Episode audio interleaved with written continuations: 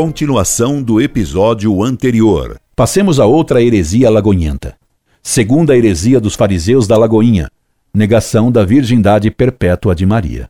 Dá-me o atrevido Saul, em meio a ofensas e caríssimos, um texto da Escritura.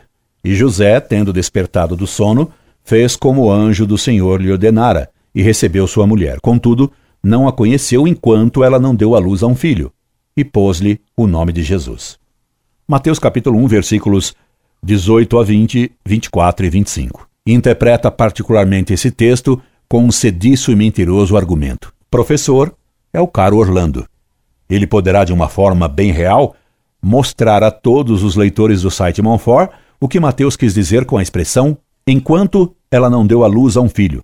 Talvez ele, o caro professor Orlando, possa dizer a vocês o que aconteceu entre o marido José e a esposa Maria Virgem, Imaculada, depois que Jesus nasceu e cumpriu-se o tradicional período de resguardo pós-parto. Toda sua argumentação se fundamenta na palavra enquanto, do texto de São Mateus, que até a Bíblia protestante de Ferreira de Almeida traduz por até que. Ora, há outros textos da Sagrada Escritura que mostram o que significa a palavra enquanto.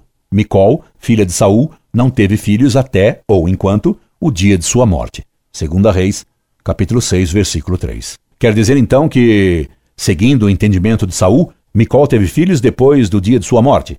Evidentemente é um absurdo. Até que, ou enquanto, na linguagem da escritura quer dizer nunca. É uma forma hebraizante de dizer nunca. Outro exemplo se tem no texto que trata do corvo da arca de Noé. E soltou Noé um corvo, o qual saiu e não tornou mais, até que as águas que estavam sobre a terra se secaram. Gênesis, capítulo 8, versículos 6 e 7. Quer dizer que o corvo voltou para a arca depois que terminou o dilúvio e as águas baixaram? É claro que não. O corvo não voltou mais. Terceiro exemplo, porque para empedernidos são necessárias muitas provas. Entregar-te-á nas tuas mãos os seus reis, e fará que não fique memória de seus nomes debaixo do céu. Ninguém te poderá resistir até que, ou enquanto, os tenha feito em pó. Deuteronômio capítulo 7, versículo 24. Quer dizer, ó exímio Saul, que depois de terem sido feitos em pó, os reis poderiam resistir. Da mesma forma, então, o enquanto da frase de São Mateus não indica que depois Maria perdeu sua virgindade. E se ela colocou uma ressalva ao anjo, perguntando como conceberia, pois não conhecia homem, se para ser mãe de Jesus ela condicionou essa honra à manutenção de sua virgindade, por que aceitaria depois perdê-la para ter filhos comuns. E se o sinal dado pela profecia era que uma virgem daria luz, se ela depois se tornasse mãe de outros filhos de modo normal, se poria muito mais em dúvida sua virgindade e sua honestidade no caso da geração de Jesus. Segundo o argumento dos fariseus da Lagoinha contra a virgindade perpétua da mãe de Deus. Escreve-me atrevidamente Saul com o apoio e consenso universal de todos os hereges da famosa Lagoinha de Belo Horizonte. Outra doutrina fora da realidade bíblica é a de que Maria continuou sendo a Virgem Maria depois de dar à luz, segundo acreditam alguns. Dentre esses, o meu caro professor Orlando, Maria teria permanecido virgem. Ao observar as Escrituras, caros leitores do site Monfort, temos à luz a confirmação daquilo que vos digo. Prestem atenção. Jesus foi filho primogênito de Maria, não unigênito. Ela teve outros filhos sendo esses, inclusive, mencionados na Bíblia. Ignorante Saul, como faz mal dar a Bíblia a uma pessoa cheia de ódio e sem sabedoria como você. Por acaso você não leu o que está escrito na Bíblia que você diz aceitar? Leia então o que diz ela no livro do Êxodo.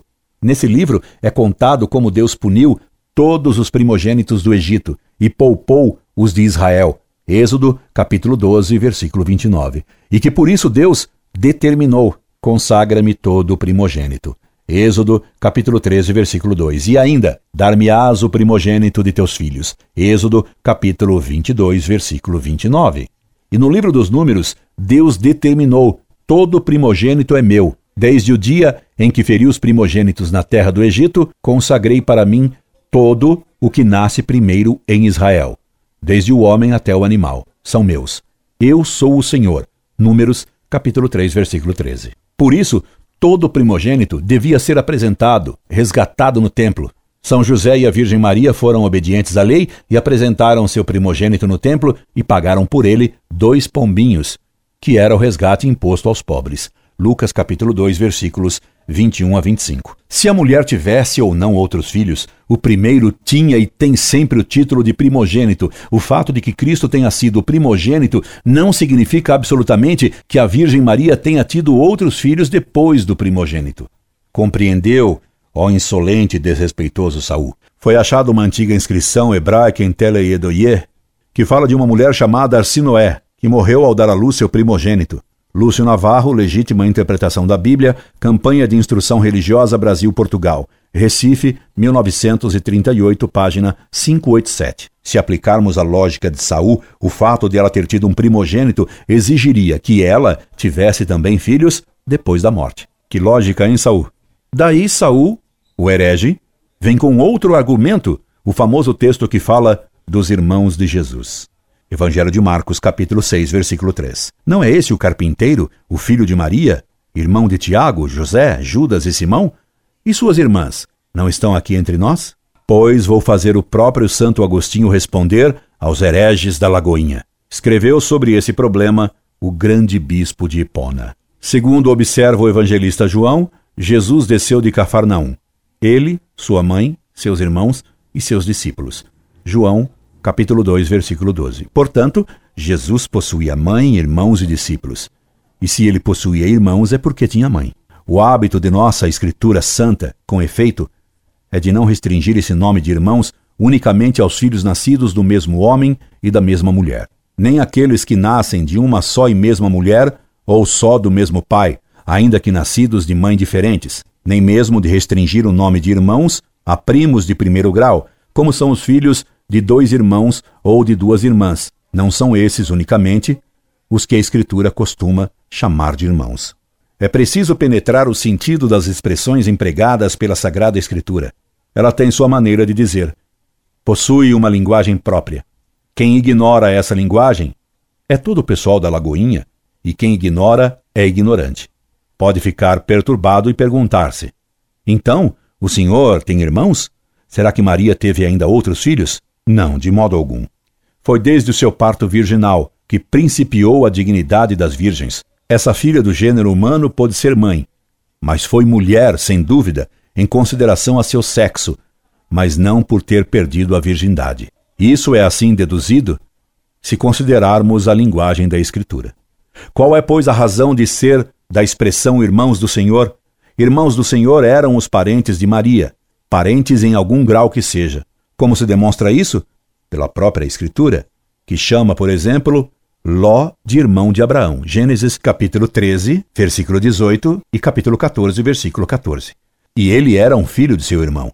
Lede e vereis que Abraão era tio de Ló, e todavia chamavam-se ambos de irmãos. Perante esses fatos, ficareis sabendo que todos os consanguíneos de Maria eram considerados irmãos de Cristo. Santo Agostinho, comentário do Evangelho de São João.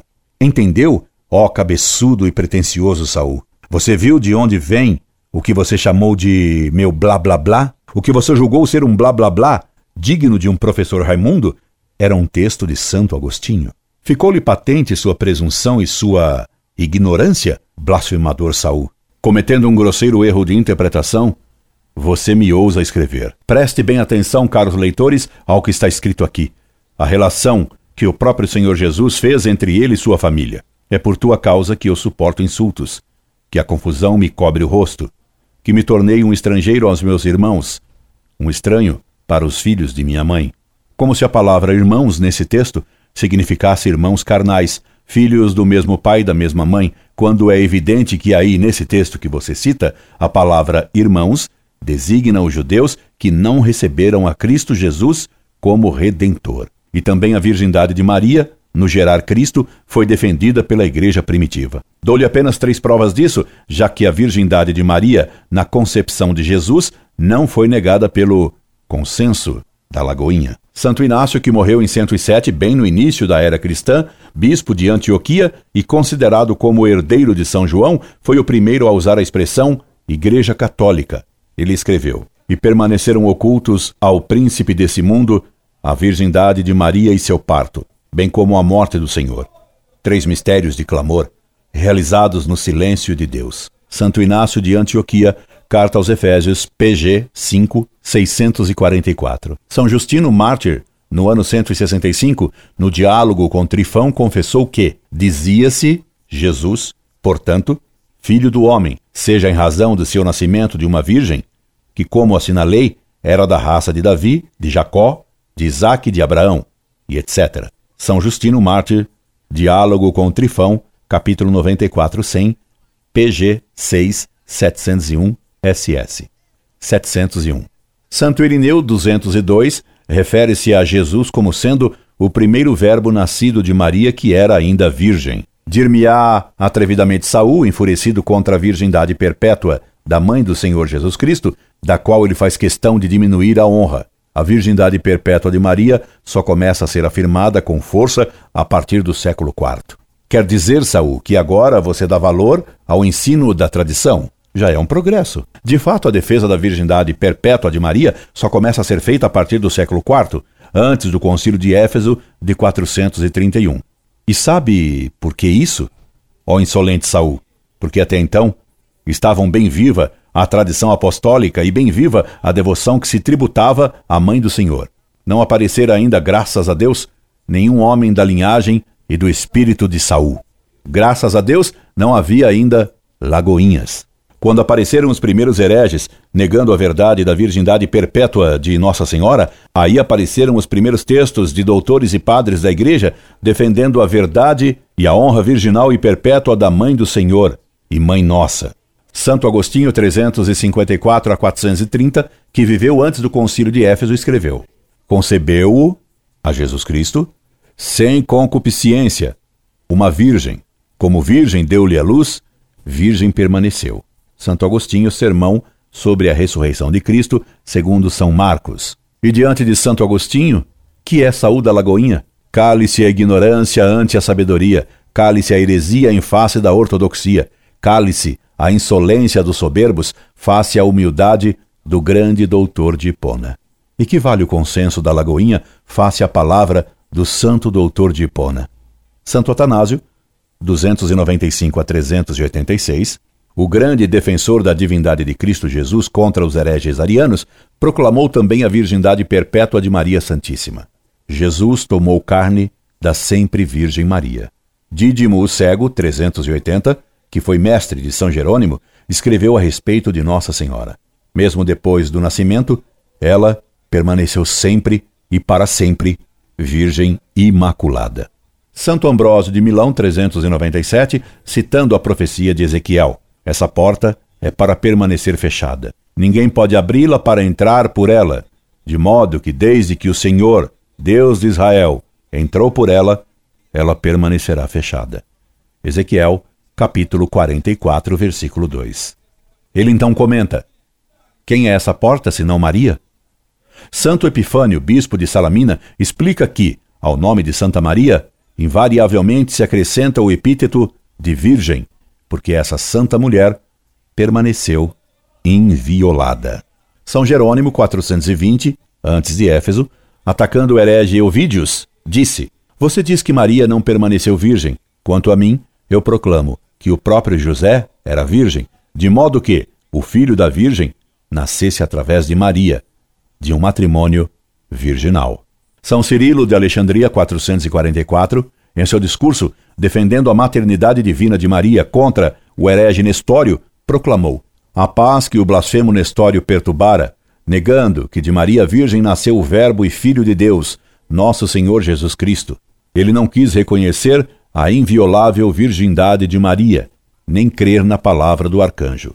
Ave, cheia de graça, o Senhor é contigo. São Cirilo de Alexandria, discurso no Concílio de Éfeso, PL 77, páginas 1029 a 1040. Percebeu como o que diz São Cirilo do ímpio Nestório cabe para você, Saul? Continua no próximo episódio.